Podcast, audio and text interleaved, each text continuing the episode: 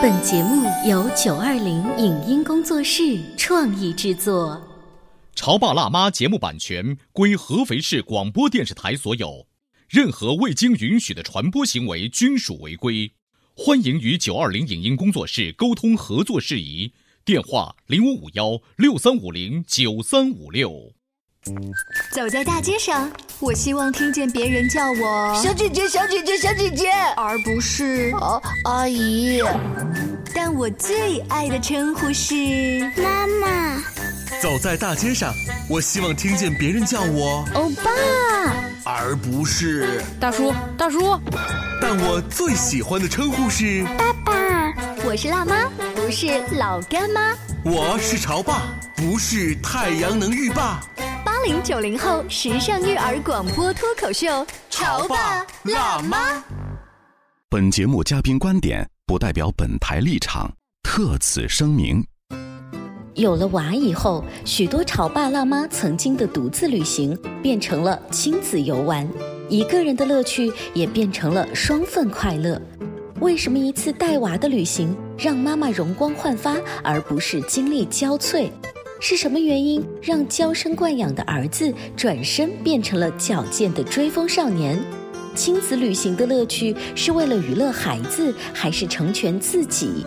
欢迎收听八零九零后时尚育儿广播脱口秀《潮爸辣妈》，本期话题：独自带娃旅行的意义。收听八零九零后时尚育儿广播脱口秀《潮爸辣妈》。大家好，我是灵儿，今天在直播间为大家请来了 Aden 的妈妈，欢迎。大家好，我是 Aden 妈咪。因为出去旅行了一次，尤其是带着孩子一起出去旅行一次，我觉得再次见到你都有一种哈容光焕发的感觉，是吗？我自己也有这样的感觉。是因为出去旅行的原因吗？呃，应该是吧。呃，其实我觉得旅行本来对于我来讲就是一件很重要的事情，在我自己还没有结婚、还没有孩子之前，就是旅行其实它是我的生活当中的一部分。嗯啊，后来因为有了孩子，然后孩子很小，所以没有办法带着他一起出去。嗯，哎呀，但是他现在。真的好不容易三岁了，我可以带他出去去走一走，看一看这个世界。为什么这么说呢？当小孩子已经上小学之后，我们身边的爸爸妈妈就特别羡慕上幼儿园的那些，说趁他现在还可以很方便请假，尽管带他出去玩，不管是自驾呀，或者是坐一些大的交通工具啊，哪怕只是坐火车去一个周边一两个小时的城市，因为坐了火车，孩子都会很兴奋，就是在这个火车站，他会看着这个来来回回的火车，都会很高。高兴哈，所以带小孩出去玩之前，你是做了很多充分的准备跟计划吗？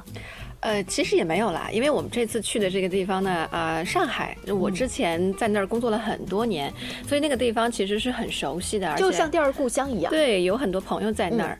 之所以会选择那个地方，其实也是考虑孩子其实年纪还蛮小，嗯，所以带他去一个城市，然后自己又是比较熟悉的地方，嗯，呃，在那边其实啊可以吃吃喝喝、玩玩乐乐，跟好朋友一起，还有好朋友的孩子一起去玩，就是让他享受一个不一样的环境，主要是一个不一样。这样的环境就不一定说，我到了北京或上海这样的地方，一定要去博物馆，对不对？就三岁的小孩他也看不懂什么东西，但是呢，至少你知道这个城市它有像迪士尼乐园啊，至少这个东西你知道孩子是肯定会喜欢的。那再辅助一些其他的东西，你不太确定他会不会喜欢的，去发现一下他新的乐趣。嗯，对，对于我们大人来说，可能我们会想着说啊，去到那个地方一定要去啊，那里比较呃有名的一些。景点去，比如说迪士尼呀，啊，比如说东方明珠啊这些地方啊，因为孩子也没有去过，但是对于孩子来讲，他的兴趣点可能和我们是不一样的。哦。比如说，其实 A 登最喜欢的那个地方呢是科技馆。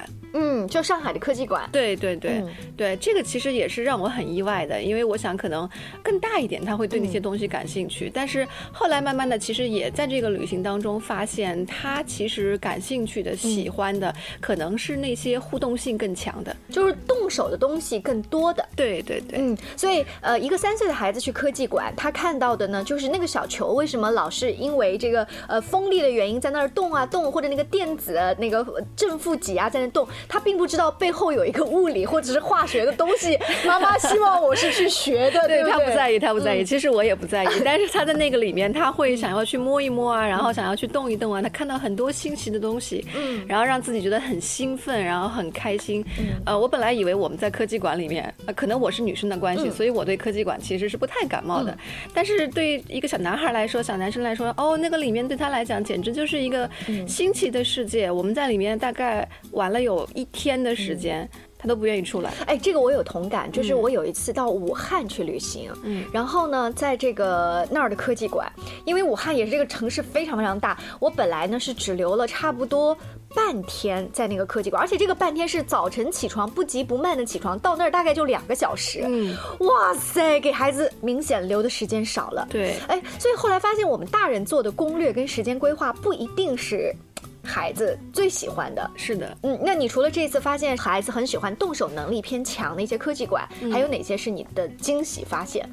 呃，我觉得他会喜欢跟动物在一起，他很喜欢跟动物亲近。我们到动物园的时候，我会觉得他是不是太小了，遇看见那些很大的那些动物会害怕。事实上没有，他会说：“妈妈，我要去喂那个长颈鹿。”嗯啊，然后他还跟我一起骑了大象。嗯，就是他都是很镇定的。我骑在大象上面，那个大象 啊晃悠晃悠，我都 觉得有一点心惊胆战。但是他很开心的。呃，你看，当 A 的妈妈在回忆这些细节的时候呢，有一个很明显的感觉，就是孩子比我想。象中要更加适应这些陌生的环境，对。而且我记得 Aden 他在就是我们呃就是家里面生活的时候，今天会感冒啊，然后明天会这个拉肚子呀，就这些小毛病啊，会时时的困扰你。但是当他出去的时候，你给我的一个印象就是他哪儿哪儿都好。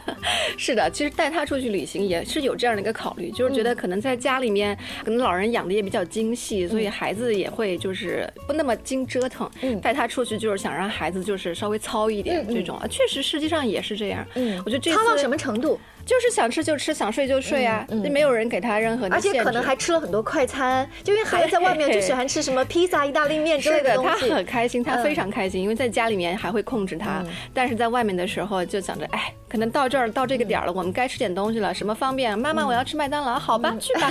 啊，就是这样，他很开心，呃，然后也也不会跟他说什么，哎呀，不能吃薯条啊，不能吃垃圾食品啊，这样想想吃什么就吃什么，然后想睡就睡，因为 Aden 其实有个很大的问题，就是他之前在家里。一直睡眠不好。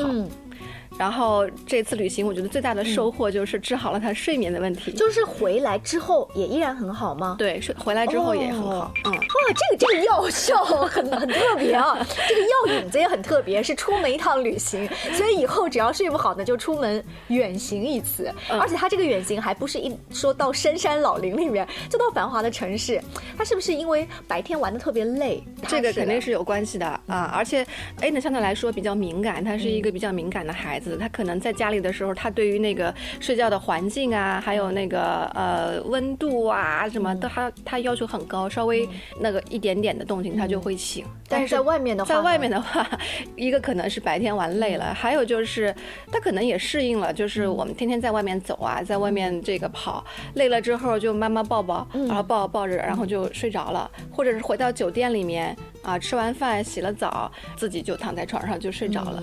所以说，呃，出去。一趟的收获到目前，我们能感觉到是一，你发现了孩子他更加偏好的一些东西，而这些东西在未来你在制定旅行线路的时候，会主动的给他多一些这样的选择，比如呃偏近科技馆呐，对不对？嗯，还有呢就是动物园啊之类的。再来呢，你发现孩子的睡眠跟饮食，其实在大大咧咧之后，反而他调整的更好。对，嗯，所以老人会觉得不放心你带他出去玩吗？一开始会的，因为毕竟他们觉得孩子那么小啊。然后出去大包小包的，然后还带着个孩子。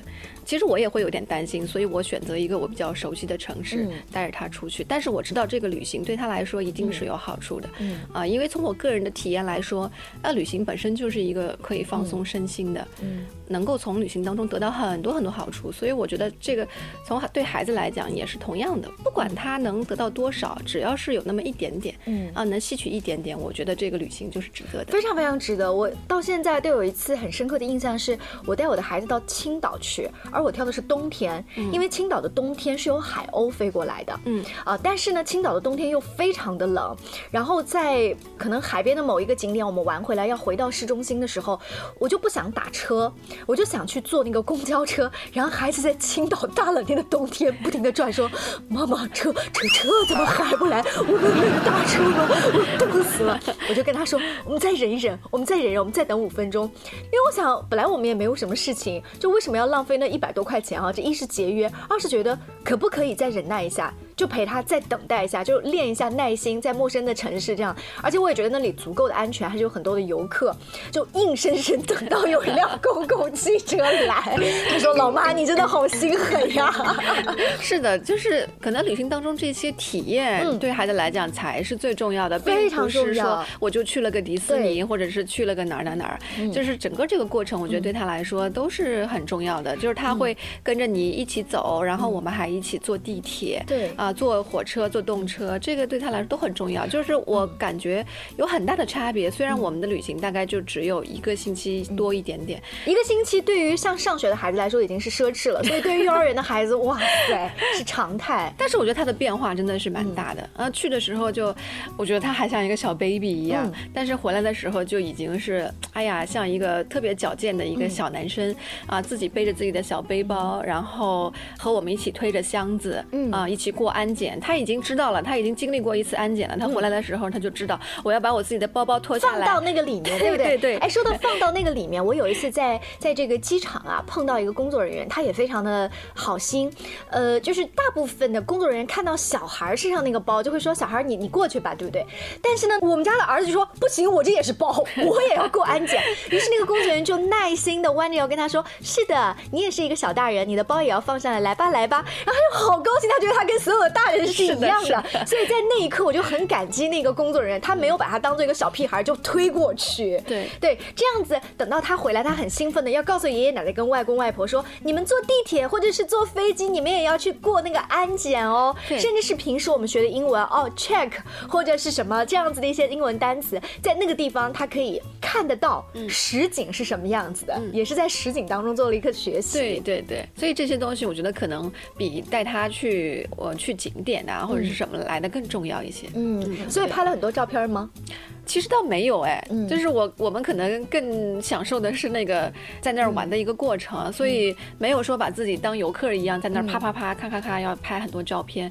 呃，是有一些纪念的部分，但是我觉得可能更多的还是在那个地方，就像以前我在那儿工作生活一样的去去体验吧。哎，我倒是给 A 的妈妈一个建议，就是每去一个地方不一定要拍很多，但确实要有那么一两张，然后把它做成一个旅行纪念册。嗯，就是专门是呃爸爸和妈妈或者说。妈妈单独带宝宝，爸爸单独带宝宝，我们是出去旅行的那种感觉。嗯，它跟平时在家门口或学校里拍的那种那种照片不太一样。甚至我们要把印有他名字的火车票啊，以后未来有机票都印上去。哇，他最后就翻那个册，就觉得特别有成 就感。哎，好，稍微休息一下广告之后，请 A 的妈妈接着来跟我们聊一聊，她带着三岁的孩子第一次独立出去旅行的故事。你在收听的是《乔爸拉妈》，小欧零二，叫你变成更好的爸爸妈妈。《潮爸辣妈》播出时间：FM 九八点八，合肥故事广播，每周一至周五十八点三十首播，次日十一点重播。网络收听，请下载荔枝 FM、喜马拉雅，搜索“潮爸辣妈”，订阅收听。官方抖音号“潮爸辣妈”。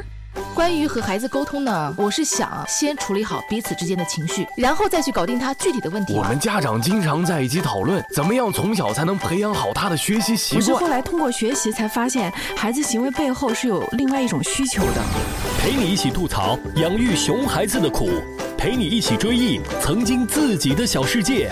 八零后时尚育儿广播脱口秀，潮爸辣妈。本节目嘉宾观点不代表本台立场，特此声明。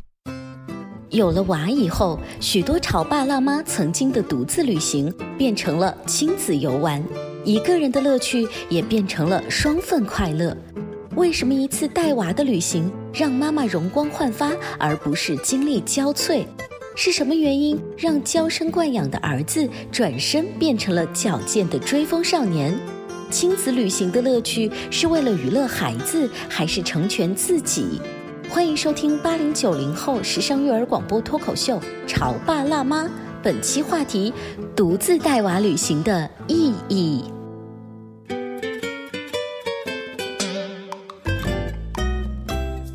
继续回来，今天直播间里，灵儿为大家请来了 Aden 的妈妈，她自己呢，在没有小孩之前，是每一年都要呃出国旅行。对，其实以因为以前你工作的原因，呃，甚至是你到欧洲每一次都要挑一个不同的国家，你语言上面完全没有问题，你甚至可以很深度到那儿的这个街坊邻居啊，都都那儿。你那个时候有畅想过说，嗯，以后我有了小孩，要怎么样带他来一次这种欧洲的深度游吗？对，那个时候就会有这样的想法，嗯啊，就是觉得旅行给人的这种，无论是身身体上还是心灵上这种洗涤，都是很难用语言去表达的。就只有你在那个城市里面，你真的去走、去生活、去融入到啊那个大街小巷的那个氛围里面，嗯，你才能够去感受到这个城市。你能给我们举一个印象比较深的例子吗？就是以前在没有小孩之前，你自己出去玩的。呃，我记得印象蛮深的，其实可能是第一次我们去意大利旅行，当时是我和我的一个同伴，两个女孩子，我们一起去。哎呀，你知道那个在罗马的那个城市里面，其实你是不需要任何交通工具的，嗯，就是走。十一路车，对，地走，不停的走，不停的走。啊，我和我同伴在里面大概呃已经走了好几天了，因为你实在是不忍心错过任何任何一个地方，啊，走几步你就能看到一个。景，嗯。啊，而且那个整个城市给你的感觉，它就是一个大的博物馆，嗯嗯。走到最后一天的时候呢，我们就发现有一点走不动了，嗯，于是呢就搭了公交车，嗯，就还是捡最最便宜的，对对对，最经济的，就是一定我们的原则是一定要去穷游吗？对，嗯，就不能去打出租车这样子。然后这个公交车就带了我们去了一个地方，我们当时也不知道是哪儿，就想，哎呀，最后一天了，就觉得不能歇着哦，因为也是第一次出国旅行。然后我们就沿着那个路一直走，一直走，一直走。结果我们走到了一个非常非常漂亮的花市。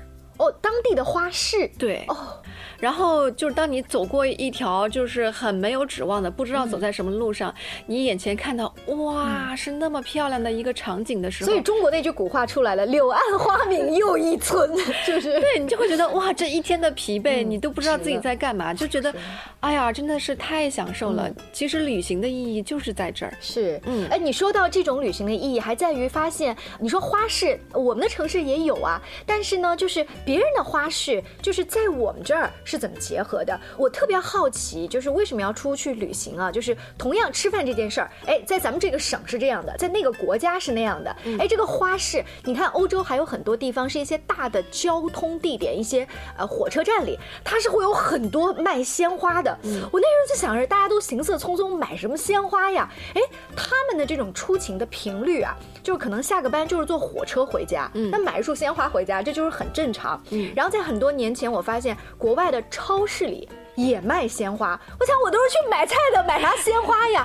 哎，但是我发现他们老外这边左手提着菜，那边右手也可能拿着鲜花。嗯，这种生活方式的变化，嗯，就是他们跟我们生活不太一样的地方。哎，这两年我发现，就是一些小花市开在超市里啊，也慢慢开始变多了，年轻的顾客也开始变多了，嗯，这是融合的地方。对对对，嗯，就是大家其实对于生活都是有一种追求的，嗯啊，希望你这生活能够更好啊，更美啊，而且我觉得更多的这种融合。其实是让我们体验到就是更多元的东西。旅行的意义其实就是去看一看别人是怎么生活的，是对别人生活的他那个样子，是不是也过得挺开心的？就是在我们活腻的地方，去别人活腻了的地方，对不对？你跟 Aden 会去会去介绍一下，或者是去跟他提前呃告诉说，妈妈下个星期要带你出去玩哦，我们要坐飞机哦，坐火车这些。嗯，会说。其实 Aden 在出发前的一天，他很兴奋，我觉得他晚上都没有睡好。哦，对，早上也醒得很早。虽然是你是个孩子，但是他其实是知道的，知道要带他出去玩。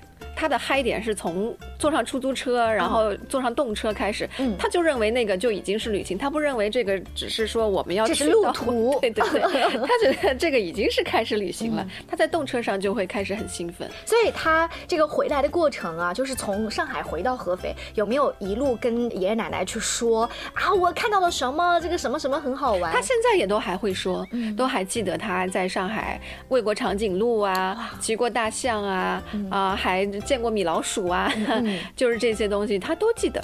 我身边也有一些朋友，呃，会觉得孩子才三岁，甚至是两岁多哈，有一些呃大费周折的带着穿尿不湿的小孩去国外旅行，觉得他回来会记得什么？嗯，呃，你你是怎么看这个问题的？哦，其实我觉得这个问题不用纠结吧。我觉得有的时候带着孩子出去旅行，也是因为大人想旅行嘛，嗯啊，所以带着孩子一起。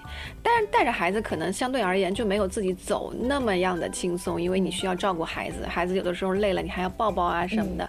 但是这个过程，我觉得其实是。挺开心的，就是咱们旅行的目的到底是为了什么呢？就像你说的，就是在一个自己活腻的地方，去一个别人活腻的地方去去待着。嗯，你真的是说要把你计划的那些景点全部都去完成吗？嗯，哦，我觉得对于我来讲，可能我的旅行的目的不是这样，我就是想去到另外的一个城市，呼吸一下那个城市的空气，换一下心情。对。对，甚至我们身边有一些家长是这样，就是来联系一下亲子关系。嗯，就你会发现在旅行的过程当中，一个陌生的城市，孩子他只能靠你啊，他他对你的这种依恋啊，跟你的这种感情会变得更好。是啊，也有种讲法说，如果他跟着爸爸妈妈啊出去旅行了一段时间，回来不要爷爷奶奶了 啊，对吧？感情变得更好，也也有这种可能性。嗯，今天我们请到的 A 登妈妈呢，就是想大家一起来聊一聊出去旅行，尤其是。第一次带孩子出去旅行的时候，其实他内心也是紧张的，他也会担心搞不动小孩啊，出去的这种大环境啊行不行？那就建议从一个旅行环境很完备的城市先开始，比如说北京或者是上海，甚至厦门这样的城市，你到哪儿你都可以租到那些。小孩的手推车，对不对？甚至是小婴儿的话，你就把那个手推车带着。你一开始觉得可能我把手推车带上火车或飞机是一件很费事的事情，但你落地了之后，你就知道这个东西对你有多有用 了。对对对。其实我我这次也很纠结，我要不要带个推车？嗯，呃，但是我还是坚持带了。嗯，带了之后发现确实是有用。嗯啊，孩子真的是累的时候，他确实随时躺下休息。对对对对对。因为大人你可以喝一杯咖啡，让自己精神为之一振，但是孩子在那个手推车上五分钟，我到现在都记得，我带我的孩子去上海有一次旅行，因为他去过上海很很多次了。有一次去上海旅行，就是眼看着他就要去上那个东方明珠，但是我们在东方明珠下面的一个地方吃饭的时候，孩子那个困。意是说来就来，于是他就在那个面档上面直接就趴了大概十分钟，我就让他趴在那儿十分钟，真是充电五分钟，通话 十小时啊！好，他这边打盹好了，我们立马就可以上这个东方明珠。对，而且对于一个如果你的孩子现在还处于幼儿园的阶段，你就避开寒暑假或者是五一、十一这样的假期，你挑一些，哎，没有什么客人，不用排队这样的时候，你可以享受到更多便利的条件。对，多好。所以下一站是准备去哪里？下一站想要带他去北京或者是广州这样的城市。其实，呃，除了去城市之外，我们也会去一些周边的这些小山村呐，这样子。但是这种时候就会和他的同伴一起去啊，一起去玩。说到北京跟广州这样的城市啊，我自己的经验是提前给他来一点点的这个预告，就是让他熟悉说我们待会儿要去的城市叫广州，然后广州有一个小蛮腰的塔，然后等到他通过各种图片提前知道了这个卡，又站在小蛮腰的这个下面。说那就是小蛮腰 那种像打卡一样的感觉，然后找到了宝藏。嗯，包括我带我的孩子去北京故宫的时候，我提前做了一个什么功课呢？就是我我去考他，我说待会你看我们要走故宫前面的这个桥，你走的这个桥有几个台阶？或者说你走到那个天坛的中间，你数有几个台阶？他会反反复复说为什么都跟酒有关系？嗯，然后他就带了一个思考，但因为那时候我的孩子已经大了，他可以玩这些的游戏。嗯，我们到故宫的时候还惊讶的发现，当时因为是国庆的时候，有一个国外来的小朋友，可能是参加类似夏令营，他们手上有一个打卡的任务书，嗯，全部写的是英文，但我大概扫了一眼，就是说你来数一下这个动物在这个故宫里有多少只，这个雕塑。这个动物它的脸朝向大概是哪里，然后这一个它的作用你猜是什么？嗯，其实就孩子带着带着这些任务在行走，也很好玩。对，呃后后来我就把这个东西呢就结合到了他偶尔的旅行当中，因为你要做这样的任务书也是蛮花功夫的嘛。是的啊，就推荐给我们呢在收听节目的各位潮爸辣妈。今天非常感谢 A 登妈妈做客直播间，希望后续听到更多带着孩子在上学前 独自去旅行的故事。下期见，拜拜，拜拜。以上节目由九二零影音工作室创意制作，感谢您的收听。